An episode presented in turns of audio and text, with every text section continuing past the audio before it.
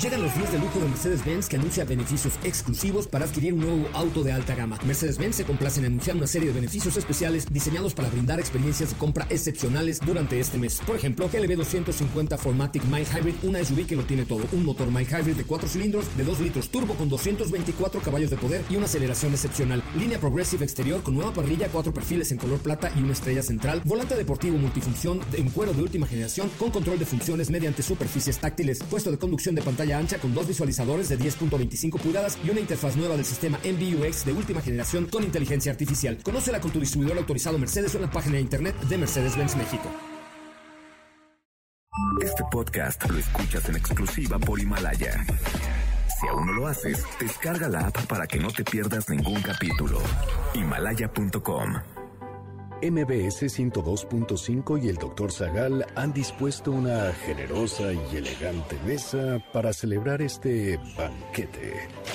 Pasen y sean bienvenidos a degustar los manjares de este menú, especialmente seleccionado para los paladares más exigentes. Esperamos que esta experiencia cultural les deje un buen sabor de boca. Amigos del banquete, hace poco cumplimos 11 años al aire. No pudimos celebrar con ustedes, pero para no dejar pasar el aniversario así como así, hoy pondremos uno de los programas que más les ha gustado. Y claro, siempre seguiremos ofreciéndoles contenidos nuevos e interesantes. Esperamos que lo disfruten. Y recuerden, sapere aude, atrévete a saber. MBS contigo en casa.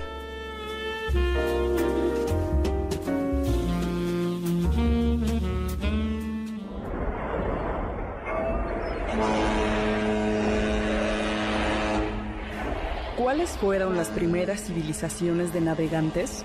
¿Cómo era la dieta de antiguos marineros? ¿Qué es la piratería?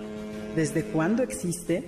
¿Qué instrumentos se han utilizado para navegar los mares? ¿Cuál fue el primer viaje alrededor del mundo? ¿Dónde se encuentra el estrecho de Magallanes?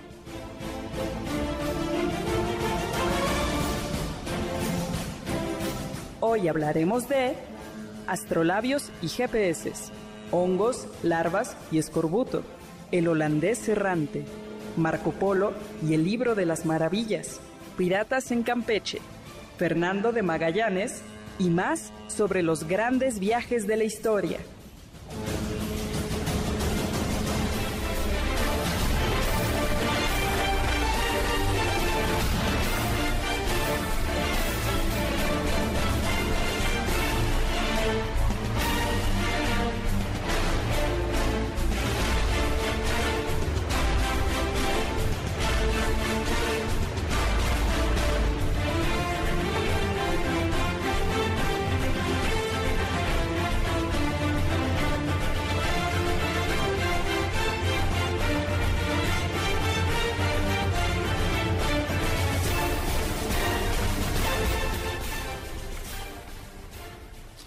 Pues ahora nos toca navegar, vamos a pasar hambre, sed, enfrentaremos monstruos marinos, tormentas, tifones, piratas, pero finalmente llegaremos a la tierra prometida. Comerciaremos y vamos a encontrar perlas, diamantes, conquistaremos tierras, subiremos montañas, porque hoy seremos viajeros en el mar.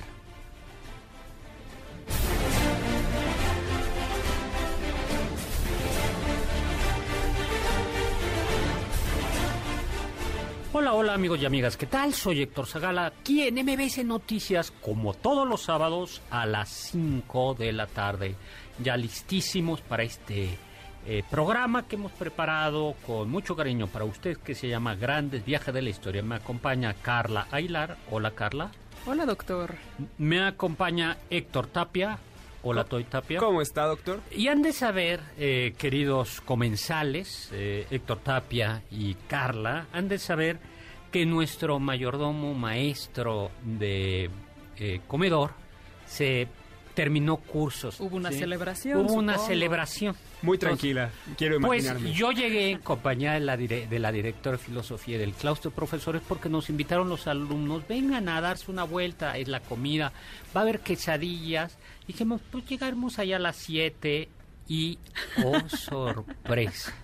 O sea, desde los tiempos de Roma, ¿no? Desde los tiempos de Liogábalo, de Nerón. Tanto así, doctor. Eh, sí. Doctor, Y- pero si fue algo tranquilito. y ese que acaba de hablar, con esa voz cavernosa, tenebrosa, aguardientosa, Angelical. es Alberto Domínguez. Hola, Alberto. ¿Qué tal, ¿Cómo doctor? está usted? Fresco como lechuga. Sí, oiga, yo no sabía que bailaba usted. Ah, Sí, yo tampoco sabía, doctor. sí, eh, eh, ah, esa era la que estás cantando. Pues sí, ayer vi bailar este Alberto Domínguez. Yo vi un video, doctor, donde estaba dando vueltas eh, a los pies de uno de sus compañeros. Exactamente, estaba bailando reggaetón de dos, y porque alternó con dos compañeros. ¿No? Está bien, cual chambelán. Eh, Sí, pero no era de vals, era de Es reggaetón. que la vida es un carnaval, doctor. Sí, y las bueno. penas se van bailando. Pues sí, pero... Pero, pues, contra todo pronóstico... Pero yo, yo nunca me pongo mal, doctor. Yo. La, la verdad. Contra todo pronóstico, Alberto Domínguez está aquí. Bueno, ¿qué nos vamos, qué nos serviste hoy? ¿Qué vamos a comer hoy? Ya platiqué yo algo, pero ¿qué vamos a tener? Pues hoy les tengo preparados para comenzar con el aperitivo. Un poco de ron. Más. Ok, Lo Ron. que sobró. Bueno, si no les agrada, tengo también ginebra como buenos marineros. Bien. Marineros ingleses, por supuesto. Y. Y yo, jo, jo, jo, una botella de ron. O sea, nada, eh, No, no, no, historias fantásticas, doctor, historias fantásticas. Eh, eh, Carla, necesitamos seguridad y un alcoholímetro, Un alcoholímetro. un alcoholímetro emergencia. Bueno, pues primeras civilizaciones de navegantes, ¿no? Eh, el mar, los ríos, los lagos siempre han sido eh, un reto, pero al mismo tiempo, en, cuando no había carreteras, eh, era también una manera, quizá a veces incluso más segura y más veloz de, de ir a otros lugares, de viajar, de conocer. ¿Tú has viajado en barco? Eh, no sé si No cuenta, cuela- doctor, las Xochitl. trajineras de... No, no cuenta. No, no cuenta. No, entonces definitivamente Alberto. no. Ah, no, en catamarán. Una vez sí me subí a uno. Ah, ¿en dónde? Tigre.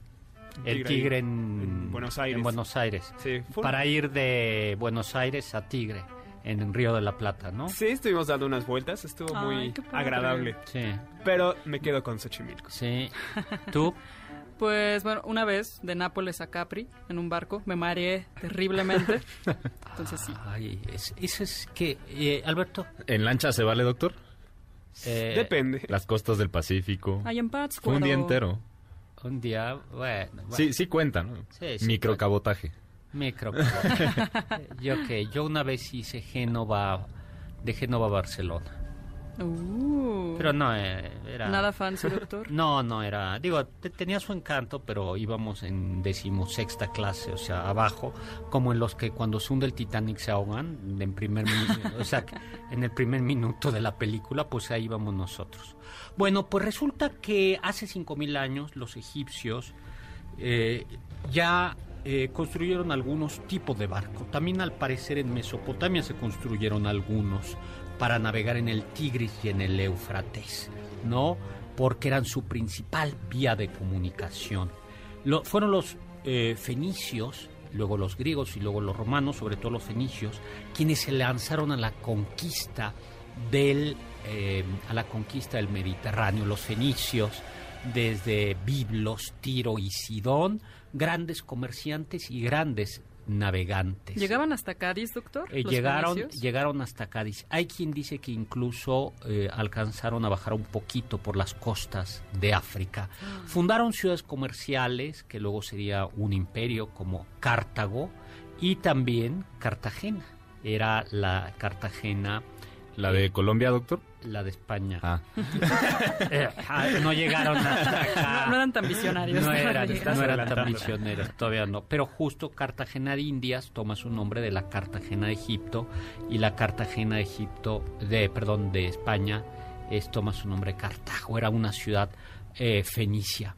a ellos se les atribuye el invento también del vidrio. ¿Ustedes sabían eso, el descubrimiento del vidrio? Comerciantes también en tierra dicen que llevaban eh, sosa, seguramente alguno, y que hicieron con piedra de sosa alguna Sosa es como jabón, ¿no? Sí. Lo usaban para limpiar. Sí, y que en el, en el desierto seguramente hicieron una fogata y descubrieron que la arena, la sosa y el fuego provocaba eh, esto. Y era Una el, cristalización, entonces. Sí, que era el vidrio y por, que era un objeto de lujo. Los fenicios también fueron los inventores del alfabeto. Eh, en estricto sentido no tenían todavía vocales, son los griegos los que tienen las vocales, mismas que ustedes jóvenes millennials han perdido y han regresado al lenguaje pre- de- al lenguaje de las consonantes y al pictográfico de los emojis. Pero no hablemos tanto de eso, ¿no? Eh, las embarcaciones egipcias cómo eran tenían la proa y la popa eh, elevada, una vela cuadrada y luego ve, todavía no tendrán eh, ¿por qué es? Toboganes y jacuzzis. No. Botargas de, No. de un ratoncito ahí animando. el- O sea, que tú- entonces Oh. ¿a, a cuál fuiste? ¿Al crucero de No, no, no, pero o- te- te- tengo ganas de ir. de- desde chiquito veía los comerciales y... Sí, es cierto, los VHS salían. Salían todos Sí, lados, de Ven al crucero de Mickey De- Mouse. de Mickey Mouse? Entonces me imagino a los fenicios navegando. Eran muy, muy incómodos, muy, muy incómodos. Prácticamente no había espacio para dormir. Eh, abajo se guardaban, había una pequeña cubierta y debajo de cubierta se guardaba lo importante, que eran las mercancías. Claro. ¿No? Había Además se necesitaban esclavos, ¿no? Cuando no soplaba el viento, Viento. o ibas justamente contra Sí. él, necesitabas muchos que Sí, remaran. no siempre eran esclavos, eh, sobre todo en Roma sí, pero en- entre los fenicios y en los griegos no, eran los mismos marineros. Y no lo eran no porque tuvieran buen corazón, sino porque el esclavo es un peso muerto.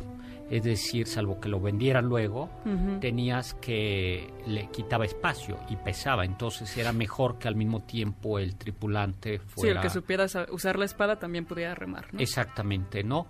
Y eh, el ¿Cómo eran estos barcos egipcios? A mí Ah, me no, los barcos egipcios no utilizaban prácticamente, utilizaban muy pocos remos. Son fueron como- los primeros que, que Sí. existieron, ¿no? y son como, como de junco, como de no son de madera maciza, sino son como me- como melones por así, medios melones, como rebanadas de melón, así son, ¿no? Y la la vela cuadrada permite moverse cuando sopla el viento a tu favor. El problema es cuando el, el bien, no hay viento o el viento viene en contra, había que recurrir a los remos. Será mucho más tarde cuando se consiga ese gran invento que es poder los veleros con velas triangulares que permite navegar con velas a pesar de que tengas el viento en contra. ¿Tú veleas, Toy Tapia?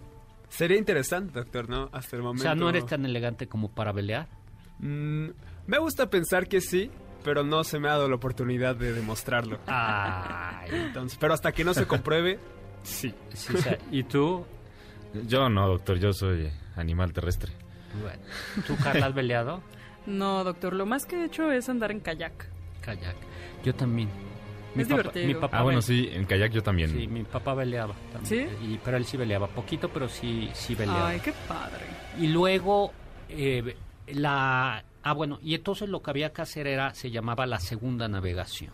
La segunda navegación... ¿Como la de Platón, doctor? Exactamente. Platón dice que hay un momento en que la filosofía es el momento de la segunda navegación, que es una metáfora, porque cuando ya no había viento, es la hora de la segunda navegación, es decir, Ahora sí, a darle. a dar- remeros les tengo buenas noticias. Yo veo aquí que, que el Héctor capi- la armaría muy bien de el remero capitán quiere el capitán quiere esquiar. Y entonces la segunda navegación era. Ahora el- los navegantes eh, eh, los eh, tanto los fenicios pero sobre todo los griegos hacían la de cabotaje. Estás muy seria Carla No, doctor, estoy, es que estoy pensando en el mar, escuchando la música de fondo, Lo que pasa es que yo me pongo las borracheras y a Carla le da la cruda. Su cuenta. Dios me libre, todo el tiempo me la pasaré crudel. ¿Qué tal? el cabotaje era a ver qué es la navegación de cabotaje Es la comercial, tiene que ir por la costa y se va acercando para comerciar con, con Sí. tierra. Y Justo se, iba a decir y eso. se llama cabotaje porque pierden muy poco de vista la, La tierra, costa, sí. porque se pierde. Van justo de cabo a cabo. Por, por eso te, porque en el mar abierto no tienes ya punto de referencia, Así ¿no? es. Y cuando no había Waze, A menos que tengas un astrolabio último modelo. ni aún... Y aún así, imagínate cómo se está moviendo el mar claro. constantemente y quieres tú mover la aguja, de todas formas era bastante Ahora- impreciso. ahora- Por eso había que echarse unas copitas de ron, ¿no? No. Para que el mareo. No, no sé, entre el para mareo y la marea ya se compensa. No. Sí, sí, sí. Ahora platicaremos. Hubo pueblos que no utilizaron velas. Por ejemplo, los pueblos en Mesoamérica, eh, antes de la llegada de españoles, no había velas. No había velas. Puro brazo macizo. Eh, sí, y era, por ejemplo, en la zona lacustre, en México, Tenochtitlan, lo que construye em, Hernán Cortés son bergantines, y con eso fueron, eh, fueron decisivos para la toma de México, Tenochtitlan. ¿Y saben dónde se guardaban los bergantines en el siglo XVI? ¿Dónde? ¿Dónde? Eh, atrás de Catedral. Ah, sí. Ahí estaba el puerto, un puertito. Wow. Atrás de Catedral, en donde está Templo Mayor, por ahí. Y luego tampoco los mayas, a pesar de que los mayas de Yucatán, toda esa zona, estaban y pescaban, no conocían todavía la vela. Pues vamos a regresar a hablar, pues quizá ya como de grandes viajes. Eh, mi Twitter arroba hzagal, zagal con z.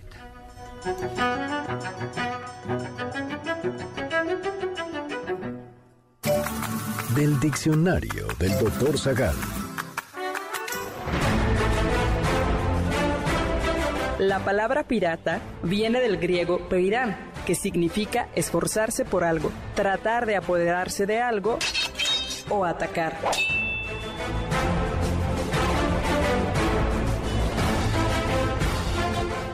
Ponte en contacto con nosotros en nuestra página de Facebook www.facebook.com Diagonal Doctor Zagal. ¿Tienen algún comentario? Pueden contactar al chef principal, el Doctor Zagal, en Twitter, arroba hzagal.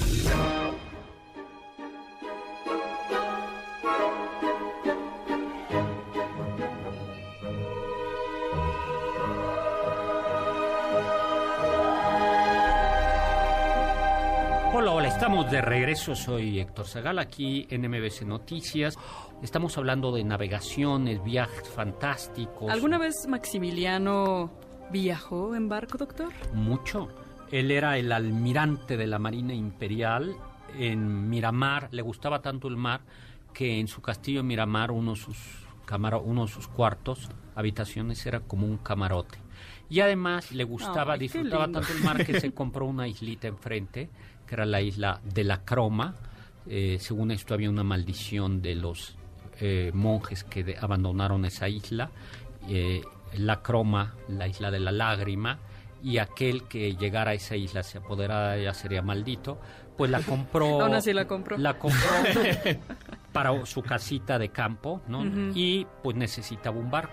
Pobrecito. Y, eh, y su yate era el Ondín. Eh, era el Ondín, con ese iba de Miramar a la Croma y de la Croma a Miramar. Eh, también... Y, Ese sí era un mi rey, ¿no, doctor? era- pues sí, era mi un- rey Maximiliano. Era, era un rey. Y cuando vino a, la, nu- a México, vino en la fragata Novara. Y luego la fragata, que era una fragata de vapor y de, mm, y de vela, pero decían que les molestaba mucho a todos los viajeros que en cuanto podían usar la vela, usaban la, La vela. la vela, porque el vapor era, hacía mucho, mucho, mucho, ¿Mucho humo? ruido. Ah. No, ruido y humo, ruido y humo. De hecho, cuando Carlota regresa, ya, mm, ya un primer indicio que está trastornada cuando va de México a Francia es que manda sellar toda su habitación con colchones. A ver, por el ruido. A ver, sí, sí, sí Dios. hacía mucho ruido, pero Era una exageración. era una Pero, ¿como cuánto tiempo se hacía de viaje, doctor? eh, bueno, vamos a ver, ya en esta época, en la época vapor era un viaje de 15 días más o menos, poco menos, poco más, dependiendo de la corriente y de los vientos. Pero, eh, por ejemplo, en el siglo XVI, XVII, más o- de Sevilla a Veracruz, o vamos a decirlo así, de Sevilla a La Habana, te podrías aventar cómodamente tres meses, El cómodamente, entre comillas. eh, sí, bueno, sí, na- sí, tres meses, ¿no? eh, iban, eran las Canarias, por eso eran tan importantes, porque ahí tomaban un poco de agua, luego llegaban, en, bueno, de, repostaban, a veces, y luego llegaban a hasta prácticamente, mm, ¿cómo se llama? Eh, La Habana, a veces alguna otra. Había un lugar muy peligroso, el Mar de los Sargazos.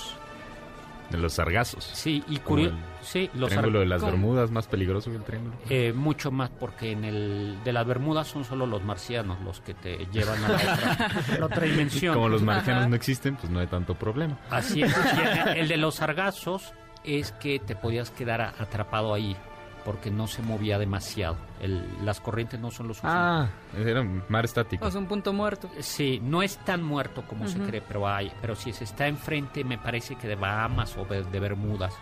Pero el sargazo que está llegándonos ahora a Quintana Roo no viene del mar de los sargazos, sino viene desde eh, Brasil, al parecer. Oye, Oiga, pero doctor, hablando de grandes viajes, no me dejará mentir que el de Albert Hoffman es uno de los más grandes viajes de la historia.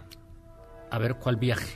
Albert Hoffman Sí. hizo un estupendo viaje en bicicleta. Es el que descubrió la LSD, eh, la dietilamida de ácido lisérgico. El LCD. LSD. Sí, doctor, es muy importante hacer viajes con LSD. Eh, no, no, Bueno, sí, Sí, doctor, pero fue- nuevos horizontes. fue accidental. Fue accidental. Fue accidental. Ver, Él en realidad, él en realidad estaba experimentando, era un químico suizo y quería descubrir eh, alguna sustancia que permitiera tratar algunos trastornos mentales. Exactamente. Eh, accidentalmente se expuso en su laboratorio y empezó a tener alucinaciones. Accidentalmente. No, no, No, pero ese pero dos semanas sí fue después, planeado, dos semanas sí después, en su laboratorio, quiso probar adrede, con, en compañía de su asistente, los efectos totales del LSD. Así que eh, tuvo una buena dosis, se iba a hacer de noche y como había toque de queda, tuvo que regresar en bicicleta a su casa. Lo regresaron en bicicleta. No, No, se regresó él junto con su asistente, le pidió a su asistente que lo acompañara y desde entonces celebramos el 19 de abril como el Día Mundial de la Bicicleta. Bueno, pues es un viaje fantástico. Oye, Totalmente, doctor. Alguien nos llamó a Ana María Espinosa de Villacuapa. Muchos saludos a todo el equipo aquí en cabina que nos escucha cada sábado y pregunta saludos. a propósito del calor si los aztecas tenían algún ritual para hacer llover. Sí, mataban niños, ah, eh, se sacrificaban niños. Por Tampoco favor, no lo lo hagan. El calor no está Eh, tan a terrible ver, todavía. hay, que acordar- hay que acordarse que había dos, en el templo mayor eran dos deidades, Huitzilopochtli y Tlaloc, ¿no? La guerra, el sol, y Tlaloc, la lluvia, tanto para que lloviera como para que no lloviera, que en el centro de la ciudad. Y entonces había un sacrificio que con, a, a Tlaloc se le sacrificaban niños. Y se decía que lo que se hacía era por este principio de lo que se hace en la tierra Si lo que pasa en la tierra sucede en el, cielo. Los ah, hacían llorar. Los hacían llorar. Sí. Porque si no lloraban, No iba a llover. no iba a llover. Y entonces, Toy Tapia puso cara de... Es que me imagino una serie tipo, no sé, Game of Thrones de los aztecas. Sería un, un gran éxito. Eh, un poco difícil de digerir. Apocalipsis, eh, Apocalipto Apocalipto, no ¿no? le fue tan bien. Es que Mel Gibson. Sí. Oye, y hablemos de viajes fantásticos, ya que aquí cierta personita nos habló de viajes fantásticos. Sí, ya que nos inspira un poco. Ah, perdón, oye, nos faltan algunos tweets. Eh, C. Martin dice, sí, capitán, estamos listos. Yes, No los captain. escucho. Captain, yes, my captain. Mario Urbina nos está escuchando. Háblenos de los polinesios, cultura de navegantes. Llegaron a Rapa Nui, hoy Isla de Pascua. En efecto, hay dos versiones sobre el origen del hombre americano. Una que pasó por el estrecho de Bering y otra que podía haber llegado de Polinesia. Que una vez leí en un libro el Colmex que es probable que las dos sean ciertas. Sí, es lo que te enseñaban en quinto de primaria. No en cuarto, no en tercero. Yo lo tuve que leer en prepa. En- eh, eh, no, Yo me enteré hoy, amigos. Eh, en tercero primaria te enseñaban eso. Sí, tercero o cuarto, ¿no? Cuando ya te metían Sí, geografía. y además te daban un indicio, decían, y además un indicio que el hombre puede ser, es que los pueblos originarios de América tienen los ojos eh, Almendrados. almendrados, pero hay otro que es la mancha, se conocía antes como Ah, la mancha. mongólica. Cierto, la mancha ¿Tú mongólica. sabes qué es la mancha mongólica? Eh, no, doctor, me imagino algo como cuando te vacunan. No, es, y- es una pequeña mancha, como Ajá. una pigmentación de la piel, más o menos a la altura de- Está en las caderas, ¿no? Está en las Yo caderas. recuerdo que un profesor mío la tenía y nos la enseñó. Adiós infancia, o sea. Está en las caderas, sí, está en la cadera. No todo. Qué bueno que no está más yo, abajo, yo, porque sí, no- yo, yo tengo mancha mongólica. ¿Tú tienes mancha mongólica? Yo no tengo mancha Ay, yo mongólica. jamás me busqué Yo he mancha yo- mongólica. Es- eso quiere decir que ustedes son... Ahorita en el corte eh, ya sabrán de- qué estemos haciendo. Hijo, no, no, no, hijos de vikingos. Oye, que No, vamos no es a- cierto. Pedimos una foto de la mancha mongólica. Oye, a ver, va. No, no, a ver, no, no, Juan no. Carlos, mire, si, si nuestro productor Juan Carlos. Sí, vamos a dar. Viajes. Viajes ¿Qué- fantásticos. A ver, ¿qué viaje? A mí es- Jasón. Jasón, juega. A ver, ¿quién habla de Jasón. Jasón y los argonautas? Eh, es la historia del vellocinio de oro, ¿no? Exactamente. La piel del carnero al lado en el que huyeron, hilo y fixos, ¿no? Y que, pues era ya una vez que lo usaron, eh, lo mataron. Eh, al carnero dorado y ese vellocino lo, lo pusieron en un árbol donde estaba custodiado por dragones y un ejército de esqueletos. ¿Y y para qué servía el vellocino de oro? ¿Por qué era tan importante? Traía, entre otras cosas, eh, buena suerte al pueblo que lo tenía. Yo, yo había leído que era también como un símbolo de una buena cosecha, que era como la llegada de la primavera y que por- Sí. para quien lo tuviera Sí. le aseguraba grandes fortunas. Buena suerte, prosperidad, ¿no? No, es de malas.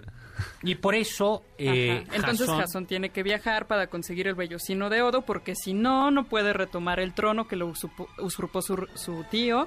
Y entonces para volverse rey tiene que buscar, tiene que ir a la Cólquide, que está por el Mar Negro más o menos, en la, en la actual Georgia o Armenia. Y pues tiene que llegar con el rey Etes para recoger el vellocino de oro. Y en el camino de ida y de regreso pasa un sinnúmero de aventuras, como en la Odisea, y vamos a platicar de algunas de esas aventuras, Toy Tapie, ¿te parece? Muy bien. No había nada fácil para ellos, ¿verdad? O sea, hay Bueno. que tener dragones y... Pues es que así se-. Mujeres Así- con Bueno, aliento pero- insecticida. Exactamente, pues se encontraron con unas mujeres bastante guapas, pero que sufrían halitosis, entonces... pues, Ah, luego platicamos de ellas. No, bueno, pues para que vean, tenemos que irnos a un corte.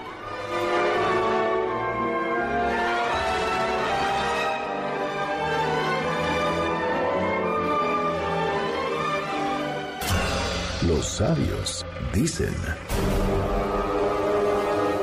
No son nuevos continentes lo que necesita la Tierra, sino hombres nuevos. 20.000 leguas de viaje submarino, Julio Verne.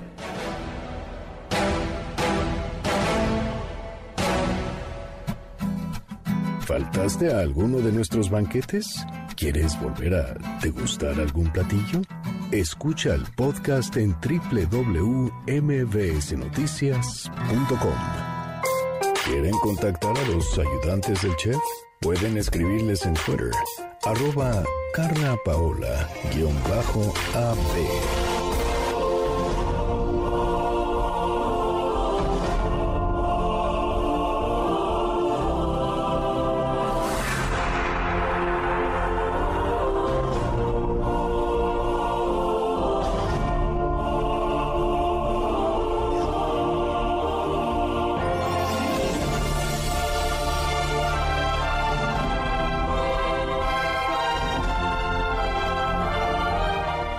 Hola, hola, estamos de regreso aquí en, Notici- en MBC Noticias. Soy Héctor Zagal, como todos los sábados, a las 5 de la tarde, hablando sobre viajes fantásticos. Space Jam, sacrificar niños es una gran idea para hacer que llueva. Ay, Sale no. bien caro alimentarlos.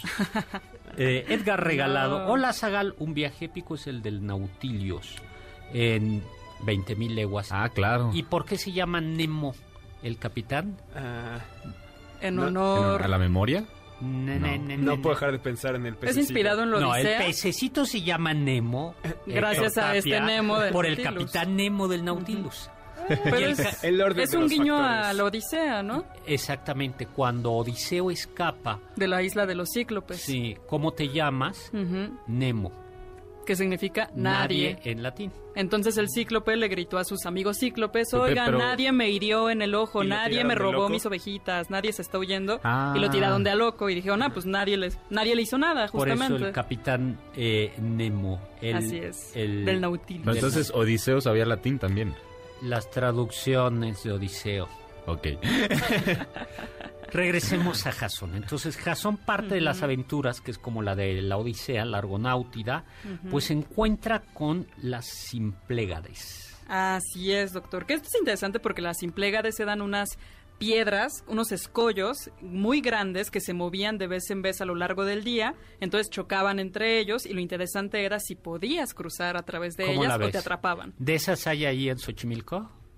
No, pues, A cierto punto de la tarde, sí, depende de qué tan buena esté la fiesta. Son ah, la- empiezas a la- ver unas y dices, ¿eh? las piedras flotantes. Por O ahí tú ya te sientes más bien sin plega, ¿no? Este, Tiene, forma de pañal en su Pues es interesante porque... ¡Qué horror!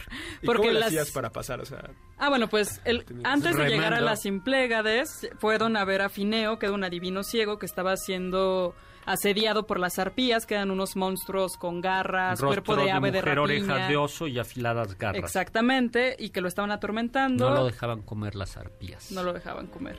Y unos compañeros de Jasón que eran semidioses y estaban alados las persiguieron y las alejaron de Fineo. Esas son influencias en- de adeveras. Sí, totalmente. Era un semidios contigo. Y entonces Fineo les dijo, ah, yo les voy a ayudar a llegar a la Cólquide. Y bueno, van a pasar por las Simplégades y tienen que soltar una paloma. Y si la paloma puede pasar por ellas, ustedes también. Y a la paloma se le cayeron algunas plumas de la cola, que fue algo muy similar que le pasó a la nave Argo, en la que iban los argonautas y Jasón, porque al pasar por, las, por estos escollos, se, se cayeron algunos adornos de la proa. Pero una vez que lograron cruzar, las piedras se quedaron inmóviles por el resto de la vida. Con Y- razón ya no se mueven. Exacto. Y ahora es el estrecho de Estambul. Es el Bósforo. Y luego también se enfrenta a las sirenas. ¿Tú sabes cómo enfrenta a las sirenas Ulises? ¿O eso sí lo sé, doctor. A ver, Eso sí. Héctor. Porque se supone que el canto era, de las sirenas era muy tentador, entonces te acercabas a ellas cuando las escuchabas, pero después, en, ¿cómo los solían hacer este, en estas historias? Se los devoraban, ¿no? O mataban a los navegantes. Entonces Ulises le pide a su tripulación que lo aten al, al mástil y hace que ellos se tapen los oídos para que no las escuchen. Pero él sí los escucha, ¿no, Sí, él sí las escucha. Y empieza a gritar que lo... que lo Déjenme, déjenme, me bajo aquí, me bajo aquí. Sí. Las sirenas no tienen cuerpo de pez, sino son como águilas.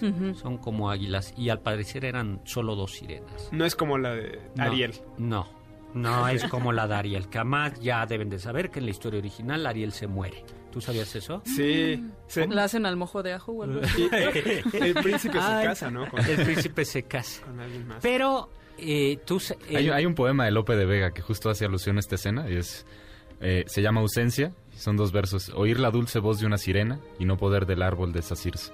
Oír la voz Oír la dulce voz de una sirena y no poder del árbol desasirse. y hasta la música sonó bonita. Pues eh, Ulises es bastante, u Odiseo bastante mala onda porque él sí escucha y que los remeros se amuelen. Pero Jasón tiene otra estrategia. Entre los argonautas iba el mismísimo Orfeo, aquel que logró dominar a Cerbero con su música, aquel a quien las bestias obedecían gracias a su lira.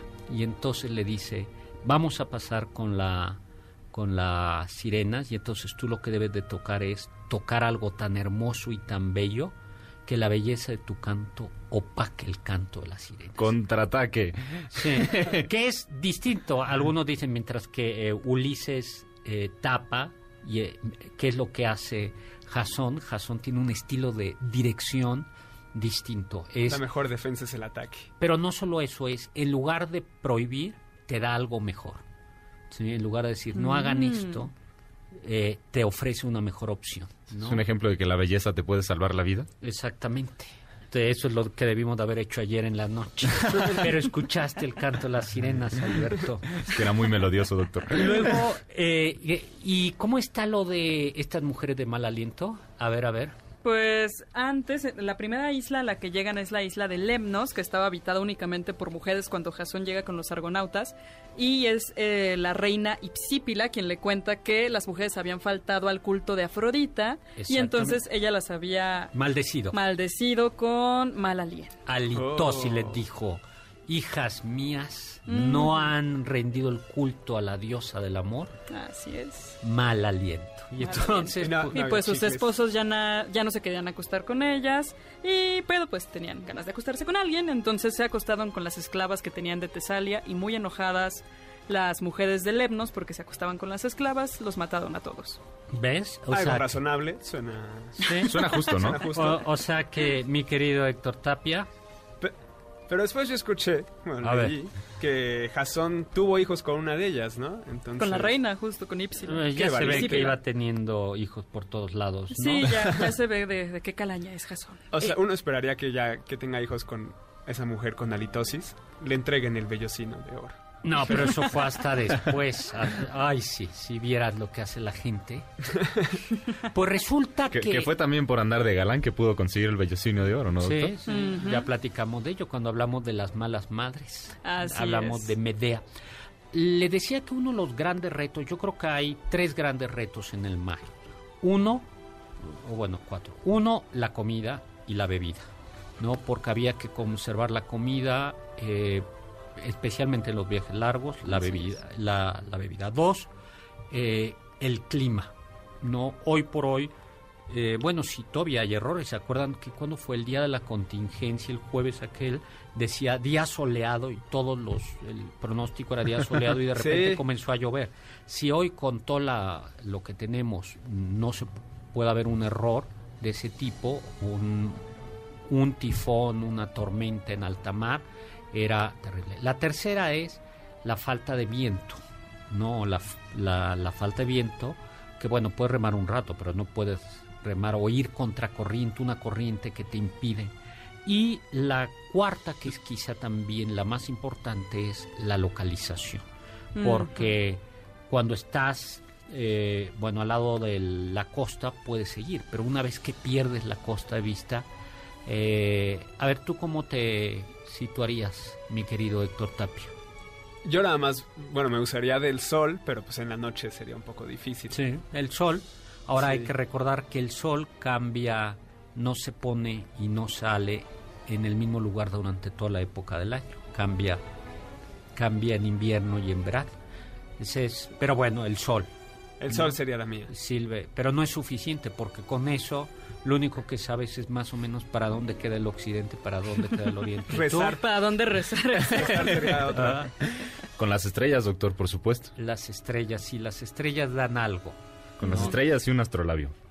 Pero ya el astrolabio es alta tecnología, eso es invento árabe, al parecer. Además, no siempre se utilizó como medio de navegación, era primeramente utilizado por astrónomos. Fue hasta que será la Edad Media que se empezó a utilizar como A ver si ponemos medio de una foto ahora de, de un astrolabio, ¿no? El astrolabio permite la... Permite ubicar la latitud en la que te encuentras, eh, justamente jugando con los ángulos entre el horizonte y la altitud de las estrellas, Sí. especialmente, por ejemplo, la estrella, estrella- Polaris. La estrella del norte. que es la estrella del norte. Eso, ahora eso es complicadísimo. Y entre otras cosas, requieras que se, requieres que se ven las estrellas. Así Pero es. si está nublado porque llueve, llueve, llueve, llueve, llueve, llueve, eh, ya estás en Ya te graves, amolaste. graves problemas. Ya más no ¿Y, te y no, da- y no se vale como Ulises o Jasón tener amigos semidioses? Bueno, Ya sí, les sí. pregunto y pues ya me dicen. Ah, sí, sí. ¿Qué? Ay, doctor, nos mandó un mensaje Aida Rosas. Hola, Muchos Aida. saludos, Saludos, Aida. Dice muchos saludos al programa y muchas felicidades por ser el mejor programa de la radio, aunque se enoje el Miyagi. Eso. Muchísimas gracias, Aida. Muchas También Dulce María Someda de Iztapalapa, doctor, dice que se está divirtiendo mucho con el programa y pregunta de dónde viene el sargazo, qué se está haciendo para evitar que llegue a las costas de Cancún, que es donde está llegando, y nos pregunta también qué es una pléyade. Las Pléyades son una es una constelación. Es una es una constelación que viene también de la mitología y el sargazo no viene del mar de los sargazos. Nos lo explicaban aquí en otro momento.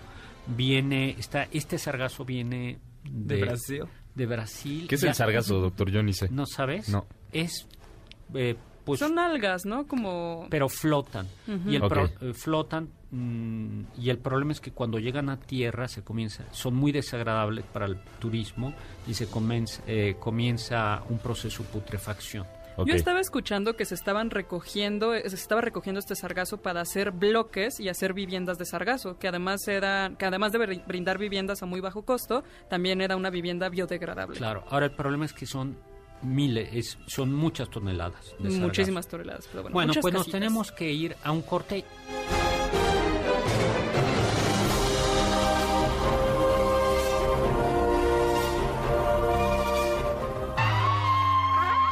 Escuché que... Plinio el Viejo, en el libro segundo de su Historia Natural, escrita en el siglo I después de Cristo, habla sobre la forma esférica de la Tierra y de sus mares, aduciendo la manera en la que el mástil de un barco que se aleja parece que se hunde poco a poco hasta que se oculta completamente.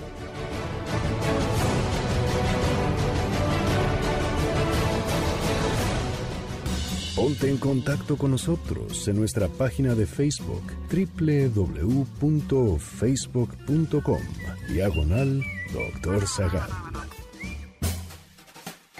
¿Listos para el siguiente platillo? Quédense con nosotros, pues aún queda mucho por picar y la promesa de postre.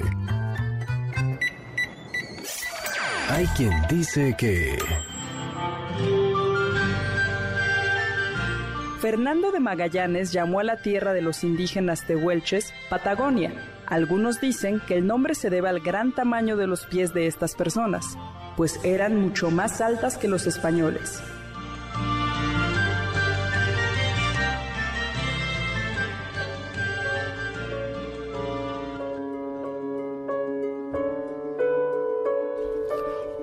Hola, estamos de regreso. Soy Héctor Zagala aquí en MBC Noticias, como todos los sábados a las 5 de la tarde, ¿no? Ya subí por ahí una foto de un astrolabio, ¿no? Eh, Doctor, ahorita estaba pensando, también hay una forma de ver los viajes eh, como un poco más...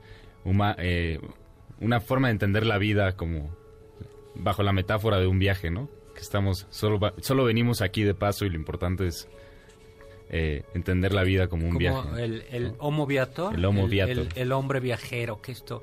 ¿Y quién era Santa Teresa? Decía, la vida es una qué? La, la vida es una mala noche en una mala posada. un poco yo creo que. Luego No, dicen, no creo, no, no creo. Por muy- ejemplo, Marco Polo se la pasó muy bien de viaje, doctor. Ese es otro viajero extraordinario. Así Fíjense es. cómo América se descubre buscando la ruta a las especias y finalmente lo que no consiguió Colón lo consiguieron los españoles en el siglo XVI cuando completan el proyecto de Colón, que es se atravesó América, pero cruzamos América y llegaron finalmente a Filipinas. Así es, y fue Fernando de Magallanes quien tenía la gran esperanza en 1519 de zarpar y encontrar un estrecho que le permitiera llegar a las Islas de las Especias cruzando el Océano Atlántico, llegando a lo que ahora conocemos como el Océano Pero Pacífico ese- y llegando a las Filipinas para Pero era llegar muy bajo. Exactamente. Era un viaje muy Sí, al final no fue rentable para nada. Quisieron verse más listos que los portugueses, que tenían eh, los pasos por alrededor de África y por Cabo de la Esperanza, pero pues sí, no fue para nada rentable. para No, pero el, pero el viaje, el galeón de Manil, el galeón de. Manila, sí era, sí era rentable, ¿no? Sí, Había- ese era completamente rentable. que, o sea, sí traían, por eso comemos tanta canela. ¿Ustedes sabían eso? Que México es el principal consumidor de canela en el mundo. no, sabía sí. eso. Para Sí. nuestro arroz con leche, doctor. Pero Eh, no, eso pensé. no solo eso, sino tomamos té de Ah, canela. claro. Entonces, Oh, yo tomo mucho chai. Bueno, pero yo pido mi chai latte con... un poquito qué. canela. Pero también hay como... Es una, es una redundancia, ¿no? Decirte chai. Exactamente, sí, Ay. es interesante esa A ver, historia. cuenta esta historia. Esto es interesante porque, por, por lo general, eh, la palabra té o chai se utiliza para referirse exactamente a lo mismo que son las hojas de té que se comerciaban desde China hacia Europa y hacia América. Pero si en tu idioma se llama té, esto significa que tu país estuvo comerciando vía marítima con la zona del sudeste de la costa de China, probablemente por la zona de Cantón, donde el pictograma para té se pronunciaba té. Exactamente, así como en español. Sin embargo, si en tu idioma se pronuncia chai, como en árabe, en el persa antiguo, en el ruso, esto significa que había comerciado con China por la zona centro, esto es por tierra. Y básicamente los pocos lenguajes donde no se dice té ni chai significa que el té crecía de manera natural ahí, como en Birmania, por ejemplo. Claro. Lo curioso es que a pesar del contacto intenso que tuvo, un contacto que tuvo la Nueva España, que se nota, por ejemplo, en el uso de especias, por ejemplo, el clavo se usa en el mole poblano. La nuez moscada. La nuez, la, ca- no, pero la cantidad de canela que tomamos era muy, muy cara. Como, y noso- en Europa la tomaban como un objeto de lujo y nosotros nos la tomamos tomábamos en infusión. Pues el era paliacate, amigos y amiguitas, ya lo hemos contado, el paliacate, el dibujo del paliacate que es de Ajá. amigas viene de la India. Y ¿No es por e- mexicano, doctor? No, el dibujo de amibitas viene de la India y por eso también los ingleses se llevaron ese dibujo y por eso hay una bufanda y un tipo de corbata que lleva amibitas. Pero aquí a nosotros nos llegó el dibujo por vía eh, el, de un puerto de la India donde se fabricaba eso. Los... Doctor, ¿todos los viajes estuvieron bajo el interés de comercio? Sí, ¿qué otro Es motivo? decir, fuera esta, de- esta- esta idea del aventurero romántico que quiere conocer el mundo es en realidad la, la- la idea del que se quiere hacer millonario. Sí. Ay, pero el holandés O- o errante sí se lanzó al mar justamente no. porque quería demostrar que era el mejor marinero nada más, ¿no? Por eso hizo No. su pacto con Satanás para... Ah, la, la- ese es muy bonito. Pero había una Sí. cláusula de dinero ahí que no... No, que era él lo Ay, que- no, él- él quería demostrar que era el mejor marinero para nada más, poder ¿no? ganar en la empresa en la empresa el, el, el emplea- el marinero del mes Ay, qué lindo. y entonces el pacto que hace el, el holandés Orra- hay varias hay dos variaciones El judío errante. No, bueno hay holandés, muchas ajá. variaciones Sí, parece que es similar al judío errante. errante, pero la del holandés aún hay dos variaciones. Una es que justo para hacer velozmente el, el, el, El viaje. el viaje de circunnavegación desde Holanda por África hasta llegar a, a Java, hace un pacto con el diablo para ser rápido. Y el otro es que estando en el Cabo de Buena Esperanza, que de Buena Esperanza no tenía nada, que era terrible, que era terrible, se estaba hundiendo y hace un pacto con el diablo. Doctor, ¿usted recomendaría eso del pacto con el diablo? El otro día lo estaba dudando. ¿Tú? Ah, mira, el diablo es buen negociante y solo compra las... na- eh, solo pacta con aquellas almas. Uno, que valen y que no le... Y dos, que no le pertenecen ya. Yo también, le, yo también lo quiero, Ay, doctor. es interesante, que no le pertenece. Que no le pertenecen ya. O sea, para que... Mira, mejor vamos a hablar de... Entonces hay que ponderar, ¿le pertenece o mi alma vale la pena? Vamos a hablar de otros temas, ¿no? Aunque yo creo que hay algunos equipos de fútbol que tendrían que hacer con un, un pacto con el diablo. Y ustedes, que entonces se quedan con... Nos quedamos aquí en Balones al Aire. Muchísimas gracias, doctor. Confiamos que este banquete ha sido un deleite gourmet y cultural. Gracias por escucharnos y los esperamos el próximo sábado con una deliciosa receta que seguro será de su agrado. MBS 102.5. Estamos contigo. Este podcast lo escuchas en exclusiva por Himalaya. Si aún no lo haces, descarga la app para que no te pierdas ningún capítulo. Himalaya.com